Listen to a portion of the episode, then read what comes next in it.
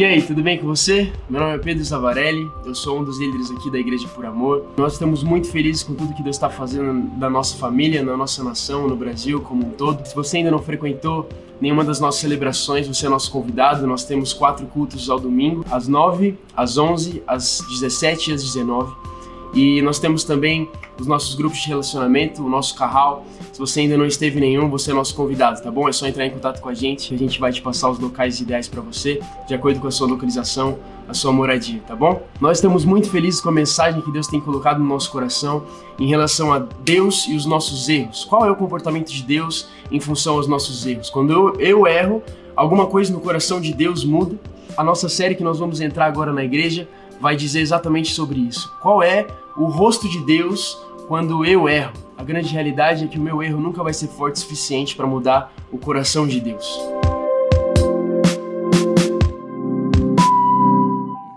Irmãos, é, vou, a gente vai começar uma série hoje. Essa série vai, na verdade, a gente vai conversar sobre isso durante quatro domingos, é, pelo que eu tenho visto, né, e pelo que eu tenho percebido daquilo que Deus tem falado comigo. E esse tema, essa essa verdade apareceu no meu coração enquanto eu estava conversando com um casal de irmãos aqui da igreja. Eles pediram para a gente ter um tempo de conversa e eu parei para conversar com eles. E eles começaram a me contar uma, umas coisas, enfim. Enquanto eles me, me contavam, é, é, é, essa, essa verdade, essa realidade vinha no meu coração. Né? E o nome da série que nós vamos começar a falar aqui hoje é Deus e os meus erros. Deus e os meus erros. Como que, como que Deus lida com erros, como ele fez com erros. Né? Então, é, é, isso começou a arder muito forte no meu coração. E quando eu falei para vocês aqui, no momento da generosidade, que tinha algo no meu coração que Deus estava falando tanto comigo que eu estava encantado, era literalmente sobre esse tema: Deus e os meus erros. Eu comecei a meditar nas, nas Escrituras e ler na Bíblia e perceber na Bíblia que realmente, irmão, Deus às vezes parece que perdeu o juízo. Às vezes você lê alguma coisa, você percebe alguma coisa, você fala, não é possível que Deus fez assim, ele faz. É, e a, a, a, reação que eu tive ao perceber isso, que eu vou começar a falar com vocês hoje, e nós vamos ficar esse mês falando disso, foi Deus, você endoidou? É. O que acontece com você? Não tem lógica.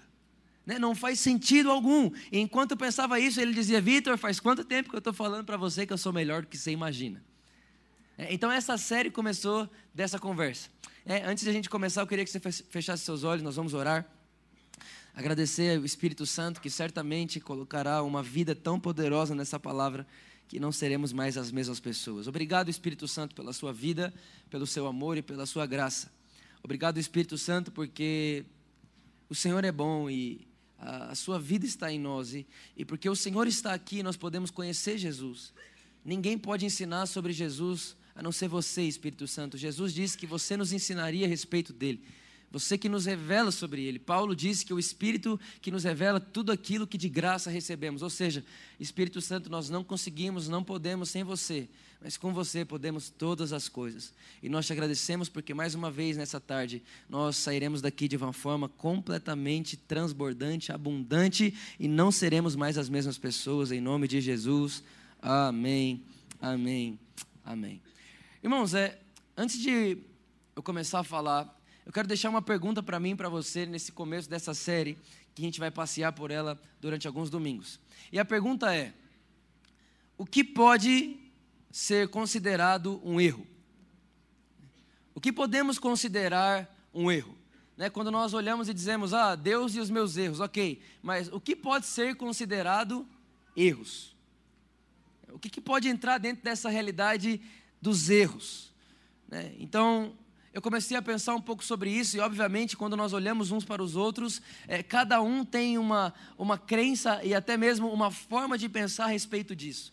Principalmente numa sociedade hoje, onde é, é, o que é certo é o que você quer fazer. Né? Então, o que para um é errado, para o outro é normal. Né? Eu estava com um amigo meu, ele foi implantar uma igreja na África, e aí ele estava conversando comigo, falando, Vitor, eu cheguei lá, eu fiquei chocado, porque lá é normal muitas coisas que aqui para a gente é um absurdo. Então, pensa em, em como foi para ele lidar com coisas que aqui para nós, no Brasil, é um absurdo, lá para eles é simplesmente cultural. Ou seja, tem muitas coisas que erros muitas vezes se tornam relativos. O que para um é errado, para o outro não é. Agora, obviamente, nós temos que olhar e ter uma, uma perspectiva por meio da palavra de Deus. O que é um erro na mente de Deus? E quando eu parei para pensar sobre isso, eu entrei em desespero. Irmão, deixa eu te contar um negócio. Nos próximos 5, 10 minutos, desespero vai tomar conta do nosso coração agora. Porque erro é qualquer ação e ou pensamento que Deus não faria. Ou seja, tudo que eu penso ou faço que Deus não pensa ou faz é um erro. Vitor, mas por que você está falando isso? É muito simples. Por exemplo, quantos concordam comigo que é um erro peixe voar? Sim ou não? Se você subir num, num prédio e tacar um peixe lá de cima, ele vai voar? Não. Por que não? Peixe não foi feito para voar. A Bíblia diz, irmãos, claramente, nós sabemos disso, falamos disso aqui quase que sempre, que nós fomos feitos como Deus. Nós fomos feitos à sua imagem e sua semelhança. Ou seja, erro é não ser o que nascemos para ser. Ou seja, pensar qualquer coisa e fazer qualquer coisa que Deus não faz e não pensa é um erro. É ou não é desesperador? Sim ou não, irmãos? Sabe por que é desesperador? Porque você acabou de perceber que você errou mais do que pode contar. Irmão, não dá nem para entender. E, a verdade é que tem coisa que a gente faz que a gente nem percebe que fez. E quando, foi, quando vê, já fez. Agora, nós sabemos que, humanamente falando, alguns erros são considerados maiores do que os outros, sim ou não? Por exemplo, Deus inveja? Sim ou não? Não. Então invejar é um erro? Sim. Mas Deus inveja? Não. Ok. Matar é um erro? Certeza absoluta. Certo. Inveja é um erro tanto quanto matar. Porém, de verdade, qual é o maior erro? Matar. Por quê? Porque nós aprendemos a dimensionar erros. Então nós calculamos o tamanho do erro. Nós aprendemos a dizer qual é o tamanho daquilo que você tem falhado. Ou seja, se uma pessoa mata, ela merece até morrer em alguns países. Alguns países, né, que, que tem a pena de morte, alguém que mata morre. Agora, irmão, alguém que inveja é alguém que inveja. E muitas vezes alguém inveja e ninguém sabe que a pessoa inveja, sim ou não? Porque o que, que é inveja? Irmão, por que, que Deus não inveja? Que, inveja é o quê? Inveja é você achar que você merece o que vê o outro ter. Ou seja, inveja é você achar que você merecia ser como o outro, ou o outro. Inveja vem de um lugar de comparação. Como Deus sabe que Ele é único, não tem como Ele ter inveja. E a verdade é que quando nós entendemos também a singularidade que temos, a inveja deixa de fazer sentido para nós. E a verdade é que quando nós nascemos dessa natureza de Deus, tão quanto ilegal é a inveja em Deus, é ilegal na gente também. Está entendendo o que eu estou falando? Agora, quando eu falo para você de alguém que matou, automaticamente vem na nossa cabeça juízo. Quem matou tem que pagar pelo que fez.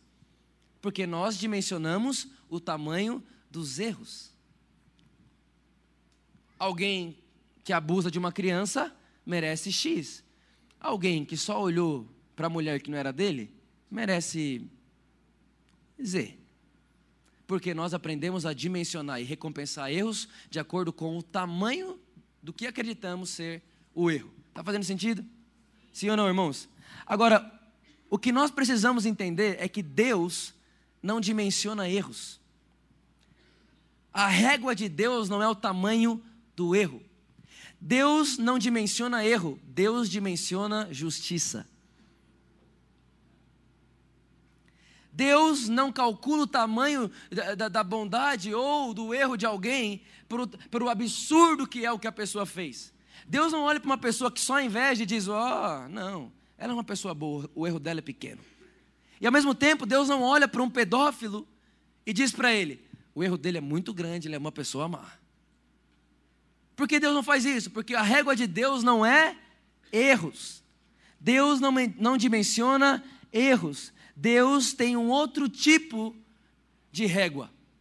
E qual é essa régua? A justiça. Ou seja, irmãos, por que, que isso é, é assustador para muita gente? Porque isso faz eu e você entender uma coisa: que a mesma pessoa, a pessoa que inveja e a pessoa que abusa de uma criança, as duas são carentes de um mesmo Salvador. As duas precisam de um mesmo Salvador. Jesus não, não, não consumou uma obra para erros menores e outra para erros maiores. Por que não? Porque na mente de Deus não tem tamanho de erro. Deus olha com justiça ou sem justiça. Alguém que é justo e alguém que não é justo. Então, isso para alguém que errou grande é boa notícia. Mas para alguém que parece que errou pequeno, diz: Ah, você está dizendo para mim, ah. Eu estou dizendo para você, irmão, que tão injusto é você olhar para a mulher de alguém, cobiçar no seu coração, e você acha que não, eu só olhei. Aquele seu amigo que deita com uma mulher que não é dele todo dia, Deus não dimensiona vocês diferente. Porque a régua de Deus não é o tamanho do erro, é o tamanho da justiça dele. Irmão, parece ou não parece desesperador? É isso que a lei faz. E o pior, a lei olha para você e fala assim: olha, se você errar em um, você errou em todos. Então são 613. Aí você fala, uau, eu cumpri 612. Aí fala, não cumpriu nenhuma então. Porque a lei revela o padrão moral de Deus. A lei, a Bíblia diz lá em Romanos capítulo 5, que ela exalta o pecado. Não, não, não, não tem como alguém ser justificado pela lei. Quem está entendendo o que eu estou falando aqui, irmãos? Agora, quando nós entendemos que Deus não dimensiona erros, dentro hoje de uma igreja que está dimensionando o erro o tempo inteiro, nós entendemos por que, que tanta gente na igreja é excluída. E quando eu falo excluída, não estou falando de colocada para fora, estou falando de deixada de lado. Porque pensa só, num lugar que certo tipo de coisa, o erro é pequeno, ah não, a pessoa é boa porque o erro é pequeno, e o outro o erro é grande, ah não, isso não dá para suportar, existe uma coisa que se chama julgamento, orgulho. E aí começa a acontecer completamente o contrário do que acontecia com Jesus. A Bíblia diz que quando Jesus se colocava a falar, todos os pecadores e publicanos se reuniam para ouvir ele falar. Aí hoje nós entramos num lugar na igreja onde os, os pecadores e publicanos se afastam. Por quê? Porque a igreja aprendeu a dimensionar o tamanho do erro. Só que, meus irmãos, eu creio absurdamente que nós veremos a igreja voltar a ser o que deve ser, no sentido de que Jesus tinha um apelido. Sabe qual era o apelido de Jesus? Amigo de pecadores. Por que, que ele era amigo de pecadores? Porque enquanto o pecador ouvia ele, não se sentia condenado. E não sentia que o erro dele era grande demais para estar perto de Jesus, muito pelo contrário. Sentia que podia se aproximar. Porque Jesus não dimensiona o tamanho do erro. Quantos estão entendendo o que eu estou falando aqui, meus irmãos? Estão comigo aí, sim ou não? Esse, esse rosto de vocês, está tudo bem com vocês hoje aqui? Abra sua Bíblia comigo aí em Gênesis, capítulo 3.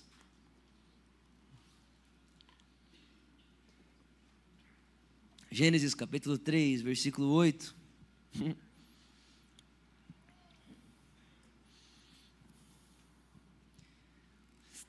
Qual que é a beleza disso tudo que eu estou te falando? É que não há um justo sequer.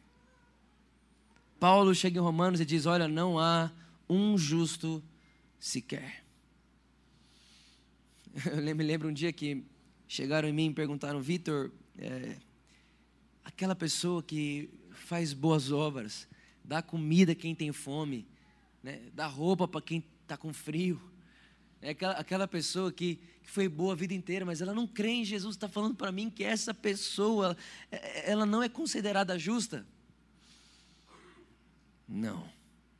E aí está falando para mim então que aquele cara que matou mais gente do que você pode contar, e no último segundo da vida dele, ele reconheceu Jesus e disse: Você é o Senhor, você é a justiça de Deus, e eu creio em você está dizendo que esse cara que no último segundo confessou Jesus, ele é justo, e a mulher que fez a vida inteira de boas obras morreu sem confessar Jesus, não é?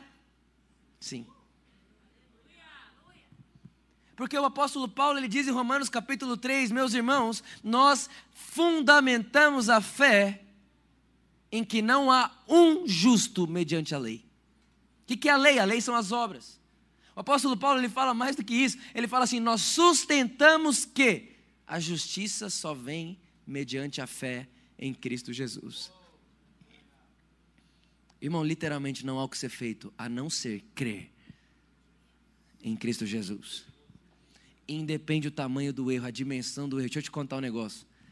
Do erro maior que tem nessa sala, para o menor erro, para o homem, todos aqui precisamos do mesmo Salvador. Ninguém aqui, ninguém aqui precisa menos. Ou alguém aqui precisa mais.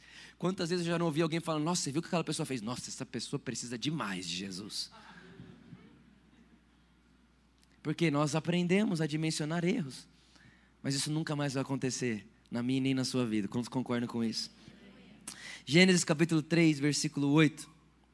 Diz assim: Ouvindo o homem e sua mulher os passos do Senhor que passeava, fala comigo, passeava, pelo jardim, quando soprava a brisa do dia, esconderam-se da presença do Senhor entre as árvores do jardim. Olha para cá, olha o que está acontecendo aqui. Primeiro, Deus faz o homem, a sua imagem, a sua semelhança, coloca o homem no Éden e fala para o homem o seguinte: olha, coma de qualquer árvore do jardim, qualquer uma, menos dessa. Ou seja, Deus não olhou para o homem e falou: não coma dessa. Deus disse: coma de qualquer uma. Ou seja, aproveite de tudo, menos dessa. E a verdade é que alguém chegou em mim um tempo atrás e falou: Vitor, por que, que Deus colocou essa árvore lá no meio? Por que, que ele fez isso? E a verdade é que eu respondi e disse assim: Imagina só. Eu pego a Luísa, tranco ela na minha casa e levo a chave embora. Aí, irmão, eu entro lá todo dia, tranco a porta e nunca conto para ela onde está a chave. Ela nunca vai sair da casa, mas é porque ela não quer ou porque ela não tem a chave? Ela, aí, aí ela morre de velhice. E lá quando ela morre na velhice, eu olho e falo: Nossa, a Luísa me amou tanto, nunca foi embora. Faz sentido? Não. Agora, se ela tem a chave de casa, e mesmo tendo a chave de casa, escolhe não sair, e morre comigo, ou seja, ela me ama escolheu ficar comigo. Faz sentido sim ou não? É a mesma coisa a Deus, irmãos. Quando Deus coloca a árvore do conhecimento do bem e do mal, é a chave da casa. Deus seria um mega hiper controlador se ele fechasse você numa casa, ensinasse você a fazer uma única coisa, ou seja, fica falando que eu sou santo aí. E aí quando você está no final da vida, fala: "Nossa, que feliz que eu estou com você, você falou a vida inteira que eu sou santo e nunca saiu daqui". Irmão, isso beira loucura. E Deus não faz isso. Ou seja, na verdade, Deus prova o seu amor para com o homem, dando a chave para ele. Quantos estão entendendo o que eu estou falando? Aí o homem come da árvore. A mulher come, você sabe da história, depois dá para o homem, o homem come da árvore. E aí, a Bíblia diz que o Senhor passeava pelo jardim todos os dias. E depois que o homem pecou, Deus veio passear da mesma forma, sim ou não? Então eles estão lá os dois e eles começam a ouvir os passos do Senhor no jardim e o Senhor estava passeando. Fala comigo, passeando. Irmão, Deus sabia ou não sabia que o homem tinha pecado? Só que o que ele estava fazendo? Passeando. Olha como Deus ficou preocupado. Irmão, olha como Deus entrou em desespero. Olha como Deus entrou em crise. Meu Deus do céu, acabou meu plano. Meu Deus, o que, que eu faço agora? Eles comeram da árvore que eu falei para não comer. Agora eu vou correndo até eles, perguntar para eles por que, que eles fizeram isso. É isso que acontece? Não. Deus começa a passear no jardim da mesma forma que ele passeava todos os dias que, que eu estou querendo mostrar para você, irmão? Que quando você erra, Deus não foge de você. Agora, tem uma coisa aqui que é poderosíssima. Achar, presta atenção nisso, achar que porque eu errei, Deus pode não vir, nesse caso, é o mesmo que dizer que num dia anterior ele só veio porque eu acertei. Achar que um dia que eu erro ele não vem mais no Éden, é achar que um dia anterior ele só veio porque eu não errei. Ou seja, Deus não é fiel a ele, Deus é fiel aos meus acertos. E isso não é verdade. A verdade mais poderosa do planeta Terra, irmão, é que Deus é fiel a ele mesmo. Que Deus, ele não desce para passear no, no Éden por causa que o homem fez tudo certo. Mas ele desce porque ele falou que passearia no jardim todos os dias. A verdade, meu irmão, que está sobre mim, sobre você, é que Deus não nos ama porque nós fazemos com que Ele nos ame, é porque Ele disse que vai te amar. A verdade é que Deus não está com você para sempre, porque você está sustentando Ele com você para sempre através das suas ações. Deus está com você para sempre e Ele não foge dos seus erros, porque Ele prometeu que estará com você até o fim dos tempos, até os últimos dias. Ou seja, por que, que Ele está comigo? Porque Ele é fiel à Sua própria palavra. Não há o que o Vitor possa fazer que anule a fidelidade de Deus com Ele mesmo. Quem está entendendo isso aqui, irmãos? De verdade, você está entendendo o que eu estou falando? Irmão, olha que poderoso isso. Deus é fiel a Ele mesmo. E isso é a maior segurança que eu e você temos. Deus olha para mim e fala assim: Vitor, eu vou estar com você para sempre. Aí o que, que, que, que, a religião ensina você a fazer? Deus fala: está com você, mas você tem que fazer ele ficar. É verdade ou não é? Quantos aqui já não tiveram medo do que fez ter expulsado Deus da vida? Levanta a mão agora, vamos ver. Por quê? Porque nós aprendemos que Deus dimensiona erros. Ah, não. Eu fazendo um erro desse tamanho, não é possível que ele fica. Irmão, ele nunca ficou por causa do seu acerto. Fique em paz. Ele nunca ficou porque se acertou. Fique em paz. Esses dias atrás eu estava conversando com uma. De verdade, me, me dá uma tristeza no coração que quase que eu choro aqui agora, só de lembrar dela. Ela chegou em mim e falou assim: Pastor, eu tenho um receio. Eu digo, qual? Ela, que meu filho se desvie. Aí eu, mas por quê? Ela, porque eu engravidei antes de casar. E eu acho que por ter engravidado antes de casar, é uma coisa, um pecado tão grande, tão grande, tão grande, que meu filho não vai ficar na casa do Senhor até a velhice. Eu falei, mas quem te contou isso? Ela disse, eu não sei. Por quê, irmão? Eu sei quem foi que contou. Foi a religião que contou. Porque a gente dimensiona o tamanho do erro de alguém. Quem está entendendo o que eu estou dizendo aqui hoje, irmãos? Então fala assim comigo: Deus não foge dos meus erros. Segunda coisa, Deus não. Versículo 9, vamos ler primeiro. Mas o Senhor Deus chamou o homem perguntando: Onde você está? Esses dias atrás estava assistindo um filme não muito indicado mas que no final é bom. Tem umas coisas esquisitas no meio. Para maior de idade, casado. Esse, indicaram esse filme para mim e falaram assim: Vitor, você vai amar esse filme, vai, você vai achar estranho no meio, mas no fim você vai entender. Eu digo, ok. A gente foi assistir. O filme é o seguinte: tem um casal, o casal é perfeito perfeito, casal lindo, com os filhos mais lindos. Ele, ela tinha uma agência de moda, ele era um arquiteto muito bem conceituado. Irmão, era assim aquela coisa perfeita, os dois eram generosos, os dois faziam caridade, era maravilhoso. Sabe aquele casal que você olha e fala: "Nossa, Hollywood". Só que tem uma coisa, não sei se você sabe disso, mas Hollywood sempre sempre põe o evangelho no, nos filmes. Sempre tem uma noiva que trai, né? E aí o cara é o Jesus. Aqui, hoje em dia, depois do feminismo, hoje em dia agora é a mulher que perdoa no filme. É. Mas a história é a mesma. E não tem problema, pode ser qualquer um. A verdade é que o evangelho está lá. O tempo inteiro. Aí o que acontece? Essa mulher que tinha uma vida perfeita, o marido perfeito, os filhos perfeitos, ela começa a fazer sexo com outros caras. Gente, de verdade, enquanto eu assistia, me deu uma raiva dela. E eu falei, não, não acredito que pediram para eu assistir isso. E pior, eu dei atenção. Irmão, ela começou a deitar com um monte de cara. E aí eles tinham uma, uma, uma, um cumprimento entre eles que era assim. Ele falava para ela assim, te amo. Aí ela, te amo para sempre. Aí ele, para sempre. Então toda hora que eles iam embora, te amo, te amo para sempre, para sempre. Toda hora era assim. Mas mesmo ela deitando com outros caras, ela, eles continuavam fazendo cumprimento. Te amo, te amo para sempre, para sempre, toda hora. E você chega a achar fofo. Você já lá em casa tá, te amo, te amo para sempre, para sempre. Olha só, presta atenção. Aí o que aconteceu? De repente, ele começou a perceber que existia uma desconexão entre eles. Ele não sabia o que estava acontecendo. A gente que estava vendo o filme sabia.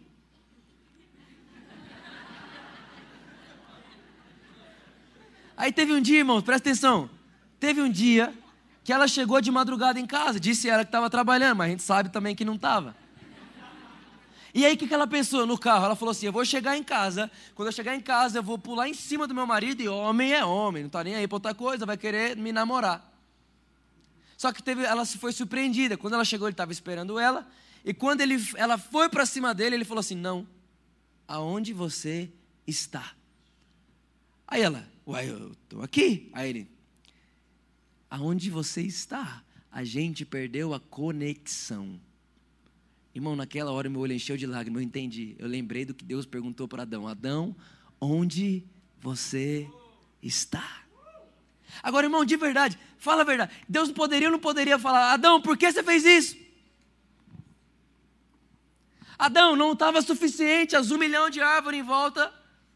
Ele poderia ou não podia dar uma bela de uma bronca, irmão? Poderia ou não? Mas repara, Deus não chega perguntando por que você fez isso. Deus não chega perguntando, é, é, é, é não estava suficiente com você. Deus não chega castigando ele, pelo contrário, Deus fala: não, cadê nossa conexão? Quantos estão entendendo o que eu estou falando aqui hoje?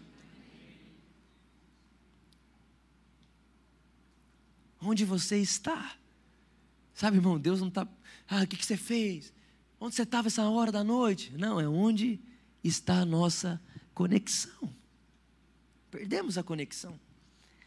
Versículo 10. E ele respondeu: Ouvi teus passos no jardim e fiquei com medo, porque estava nu e por isso me escondi. Aqui tem uma coisa muito legal. Adão, quando peca, ele já estava nu, mas ele não percebia que estava. Adão não ficou nu. Quando Adão pecou, ele não perdeu a roupa que ele tinha. Muito pelo contrário, ele já estava nu. Quando ele peca, ele percebe que está nu. Por perceber que está nu e ouvir o Senhor vindo, ele tem vergonha da nudez e foge. Só que graças a Deus, que quando o homem passou a fugir, ele se encontrou com Deus perseguidor. Ele fugia e Deus foi até ele. E é muito bom, irmão, a gente entender isso: que quando o homem peca, ele não perdeu uma roupa como se ele tivesse. Ele continuou do mesmo jeito. Agora é ele que se enxerga diferente. Sabe, irmão, como eu falei para você, quando o peixe quer voar, quem se machuca é ele, não o Criador. Da mesma forma, nós. A verdade é que eu posso pegar. Eu, eu, você vai lembrar, ó, eu falo isso desde quando eu tinha quantos anos? 17? Se você pegar esse microfone aqui e martelar um prego, vai dar certo ou não vai? Vai. Mas o que vai acontecer com o microfone? Por quê? Porque microfone não foi feito para martelar prego. Irmão, e a vida de muita gente é assim. É um microfone martelando um prego que parece que está dando certo, mas só Deus sabe como é que está lá dentro está destruindo, tá, não está gostoso, não está legal, não tem satisfação, não tem alegria, não tem plenitude. Por quê? Porque está martelando prego. Aí aqui fora parece que está certo, mas a gente sabe que não está. Da mesma forma, irmão, qualquer pessoa que vive fazendo e sendo aquilo que Deus não faz e é, é um microfone martelando prego. Agora é aqui que eu queria chegar com você, no versículo 21. É para esse momento que nós falamos disso tudo até agora versículo 21 de Gênesis capítulo 3, diz assim: E o Senhor Deus fez roupas de pele e com elas vestiu Adão e sua mulher. Olha para cá. Lembra? O homem tinha pecado. Deus sabia que o homem tinha pecado, sim ou não? Sim, mas mesmo assim o que ele fez no jardim? Foi passear. Quando ele chega lá, o homem está escondido dele. Ele vai até o homem e fala: Adão, onde você está? Adão olha para ele e fala: Deus, nós ouvimos os seus passos, percebemos que estamos nu e tivemos medo.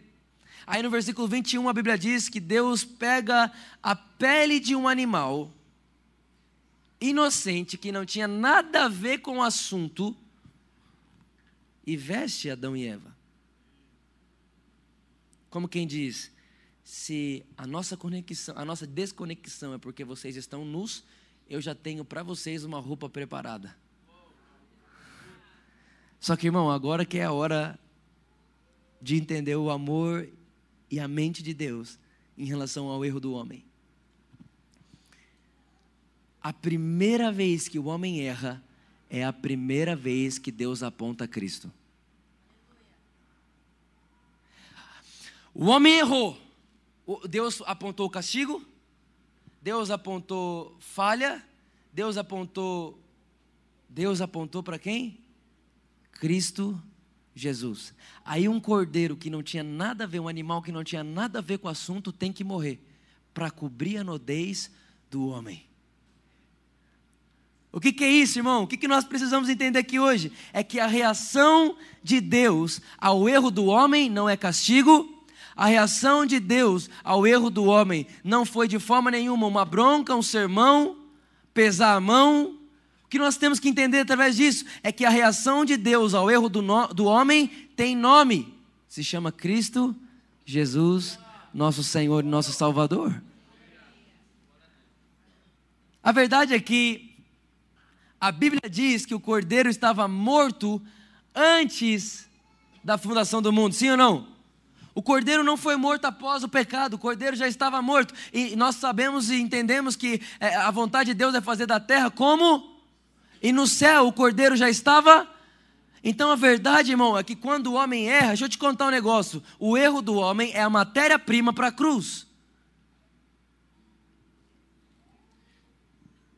Quando o homem erra, Deus aponta a cruz. Ou seja, irmão, eu estou falando para você de um Deus que é, é, é tão ilógico, Ele é tão bom, Ele é tão amoroso, que até do erro Ele tira um eu te amo.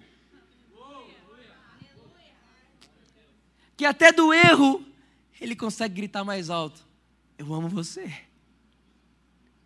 Eu vou atrás de você, você é amado. Você é meu filho, irmão. Eu estava ontem no shopping. Na verdade, eu estava em Florianópolis. Isso vale a pena contar. Eu estava em Florianópolis, pregamos lá de manhã e à tarde. Saímos de lá, chegamos em São Paulo muito cansados. Não sabíamos se comíamos ou não. Ah, vamos comer? Não vamos? Vamos? Ah, vamos comer. Aí fomos no shopping. Estamos lá sentados na mesa da praça de alimentação. Do nosso lado tinha uma família, um casal e uma filha. Irmão, essa filha desse, desse casal, ela não parava um segundo. Ela girava para um lado, girava para o outro, girava para um lado, girava para o outro, girava para um lado. E o pai falava: Para. Você já entende onde vai dar isso, né? O pai falava: Para. O pai falava: Para. O pai falava: Para. E ela não parava, irmão. E ela falava: Quer sorvete? Quer sorvete? Quer sorvete? De repente, irmão, num desses giros dela, ela deu uma porrada no nariz do pai. Mas de verdade, foi uma porrada. Irmão, o cara era muito grande.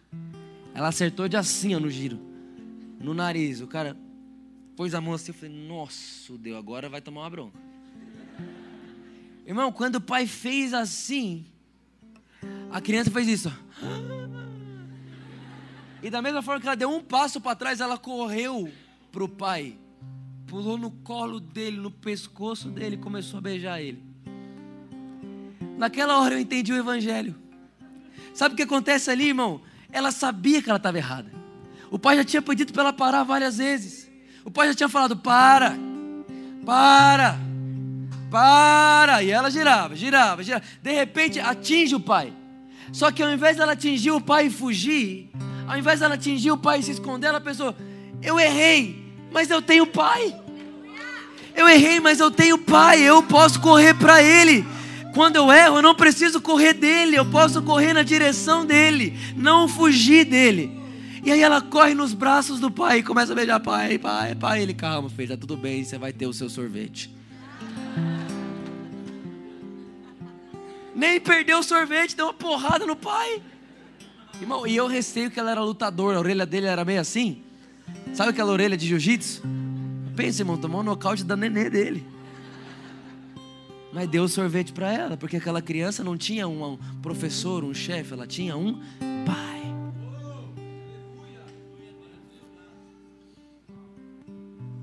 Deixa eu te contar um negócio: Deus não tem medo dos seus erros. Quem parou neles foi você. Quem para em erro somos nós.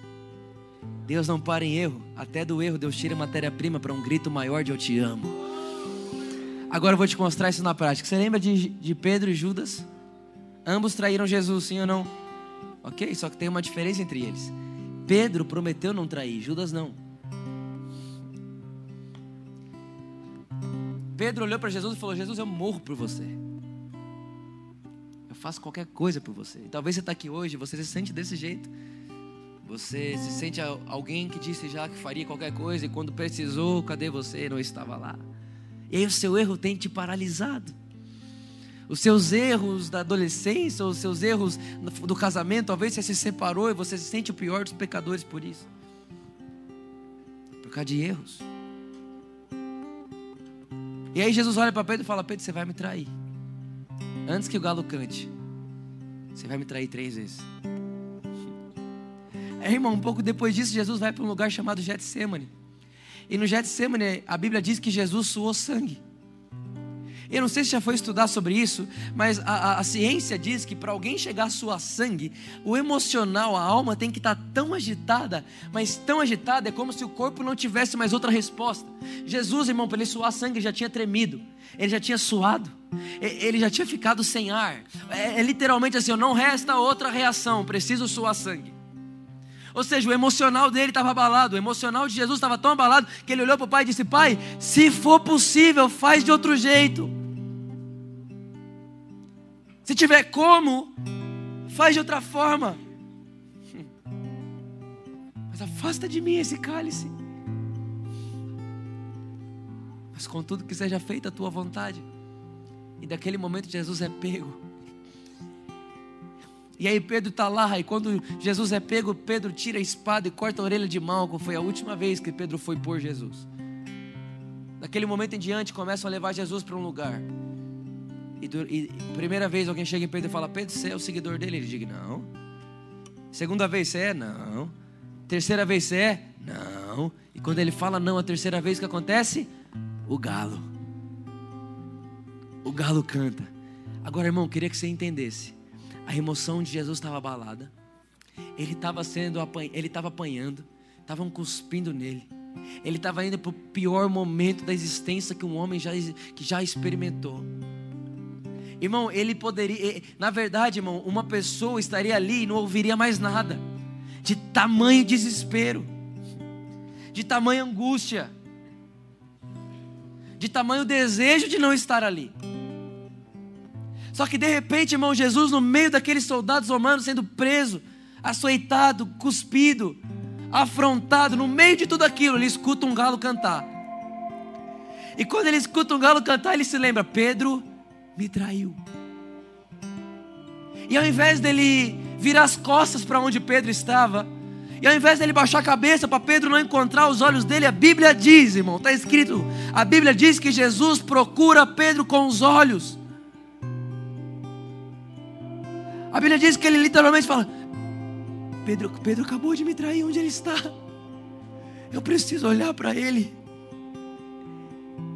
E a Bíblia diz que quando os olhares se encontram, Pedro olha, o texto diz que olhou fixamente nos olhos de Jesus. E no original vai dizer que existia paixão nesse olhar. E nesse momento onde Pedro ele se encontra com esse olhar de Jesus, ele acabou de trair Jesus, ele acabou de descumprir sua promessa.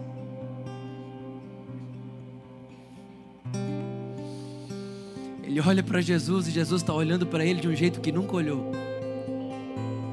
Como quem diz: Pedro, seus erros não mudam meu amor e a minha paixão por você.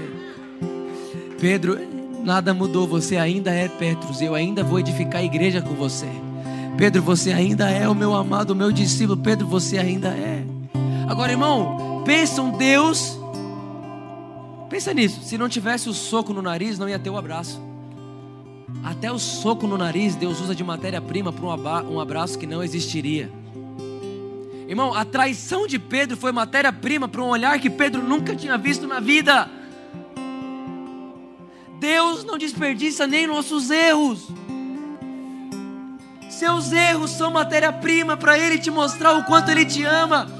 Seus erros não, não bagunçam a ideia de Deus. Quando você erra, Deus não olha e fala: será que eu fiz certo? Será que eu escolhi certo? Será que valeu a pena? Não, irmãos, Deus não faz assim. Ele é fiel com Ele mesmo. E por isso Ele continua olhando para você com o mesmo carinho, com o mesmo apreço, acreditando em você como da primeira vez. Ele ainda olha para os seus olhos no dia que você erra e fala: não fuja. Mas teve um outro homem que traiu Jesus, Judas. Só que presta atenção, Pedro traía Jesus, mas não saía de perto. Ele traía Jesus, mas foi seguindo. Ele traía Jesus, mas foi atrás. Judas não. Quando ele traiu, ele fugiu. E a Bíblia diz que ele se arrependia arduamente. Ele chegou e devolveu dinheiro para os chefes. Só que tem uma coisa, irmão. Ele começou a olhar demais para ele. O olhar que Pedro viu, Judas não viu. Porque ele fugiu. E ele começou a olhar tanto para ele, tanto para ele, que ele foi perdendo a vontade de viver. Irmão, por isso que tem tanta gente dentro da igreja sem vontade de viver. Porque errou, fugiu e está olhando para si. E aí Judas se mata. Porque não aguenta mais olhar para si mesmo. E aceitar o erro que cometeu. Pedro, meus irmãos, errou. Três vezes, e mais do que errar e trair Jesus três vezes, ele descumpriu uma promessa. Ou seja, se for para calcular e dimensionar erro, Pedro errou mais. Mas enquanto um errou e fugiu, o outro errou e olhou os olhos dele. E perceberam que depois do erro, nada mudou. Ele ainda continua me olhando com o mesmo amor.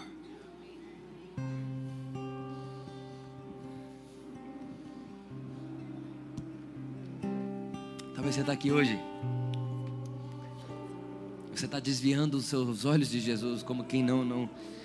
E você até tá, mas você fica meio assim, meio assustado, pensando o que será que ele vai dizer para mim, o que será que ele vai pensar. Ele só ele sabe as coisas que eu tenho feito, as coisas que eu fiz. Deixa eu te contar um negócio. Ele está procurando seus olhos, como ele procurou os de Pedro. Não para te acusar, não para te condenar, mas para lembrar você que ele não dimensiona ninguém por erros. Deus não definiu Pedro como traidor porque ele traiu ele uma vez. Não. Agora, meus irmãos, a Bíblia diz que Jesus morre para o nosso pecado e ressuscita para a nossa completa justificação. Ou seja, quando Deus olha para mim, para você agora, qual que é a dimensão do erro, independente do acerto, Ele olha para você como a Cristo. Não existe mais a dimensão dos erros, agora é Cristo que Ele vê, é Cristo que Ele enxerga. Por isso você não precisa fugir dos olhos dele. Você pode encontrar os olhos dele. Procure os olhos dele aonde você está aí dentro de você. Ele está olhando para você, não levando em consideração os seus erros. A Bíblia diz que ele não te imputa pecado. A Bíblia diz que ele não leva em consideração o seu passado. A Bíblia diz que ele não leva em consideração as suas falhas. Por que não? Porque você não falhou? Não, mas porque Cristo obedeceu no meu e no seu lugar. Cristo concluiu no meu e no seu lugar. Onde você está, feche seus olhos, do jeito que você está. E nós, eu creio que hoje é um dia de batismo de muito amor, uma imersão de amor. Você vai compreender um amor interior de uma forma absurda agora. O Espírito Santo vai colocar seus olhos espirituais nos olhos dele. E você vai ver que os olhos dele ainda queimam de amor por você e não diminuíram, muito pelo contrário. Depois do erro, você tem uma oportunidade que você não teria antes.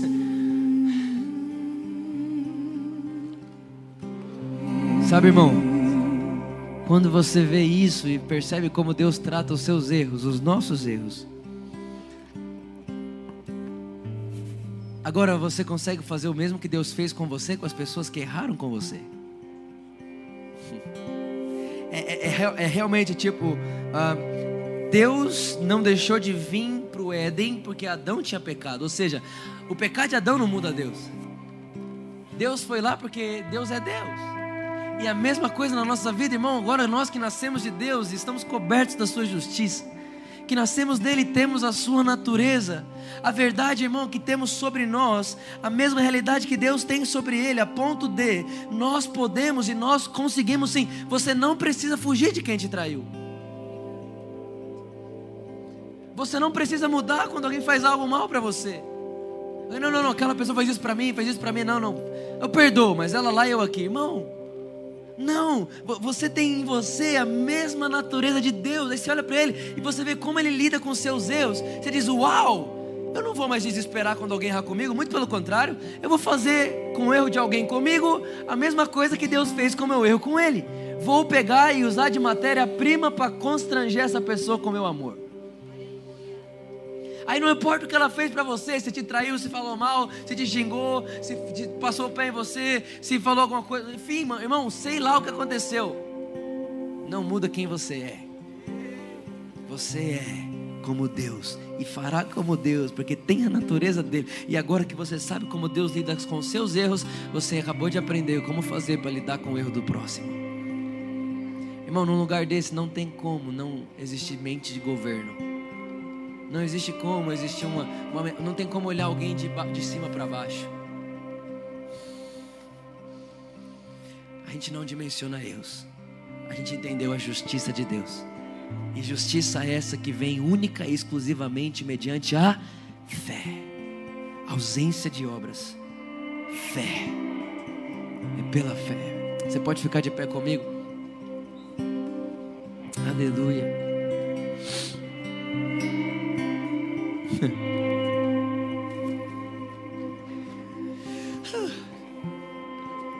Aleluia. Aleluia.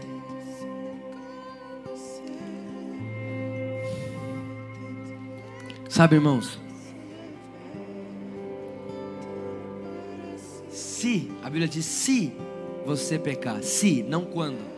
Se, pode acontecer que não. Então, a, nossa natureza hoje é Deus, é ser como Deus. Por isso que o texto diz: se você errar, se você pecar, se, não fuja, encontre os seus olhos.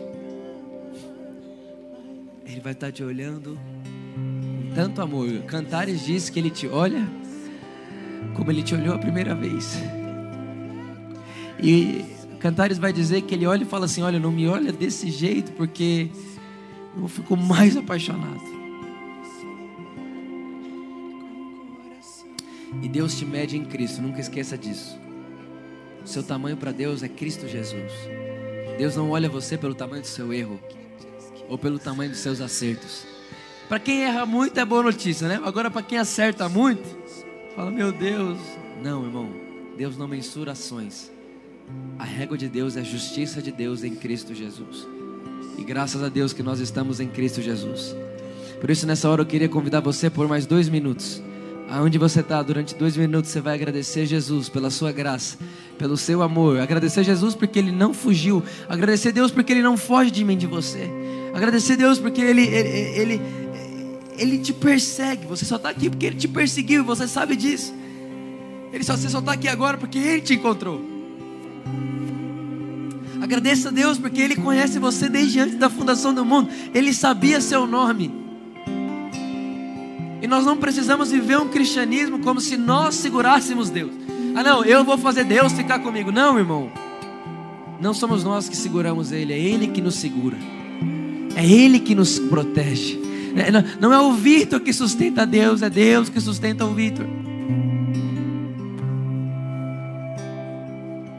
Obrigado, Jesus.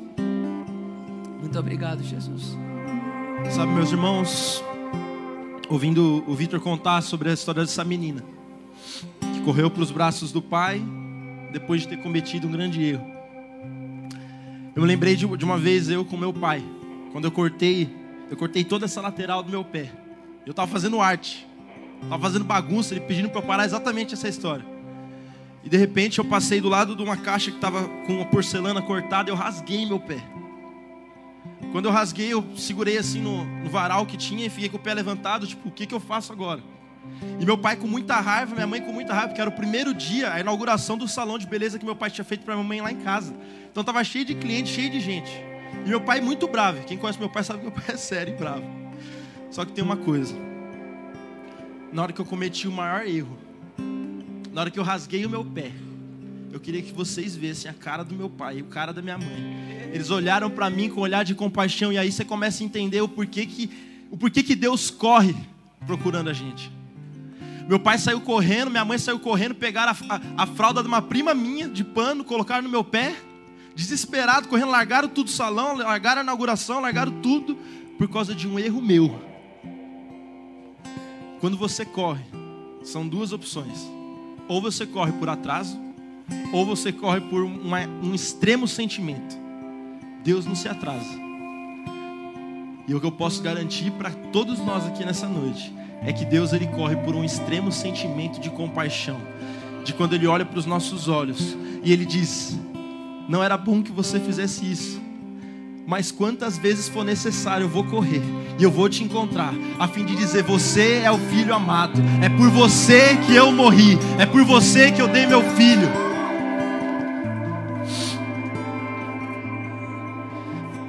Semanas atrás a gente falou que não existe a, a, a sua garantia de que você é amado é a existência de Deus.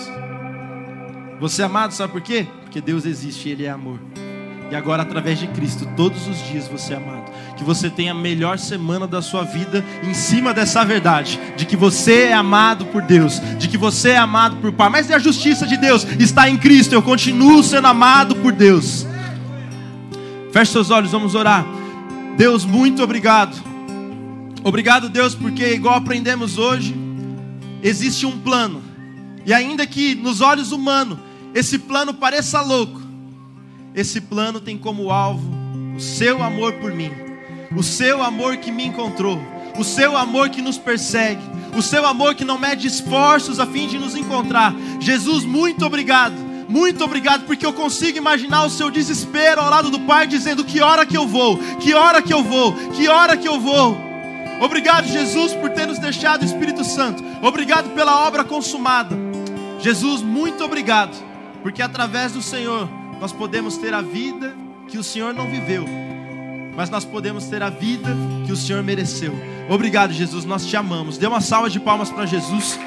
Tenha a melhor semana da sua vida. Nós nos encontramos nas quartas-feiras, no carral, no culto de domingo. E está chegando logo mais, estaremos no templo novo, está demais lá.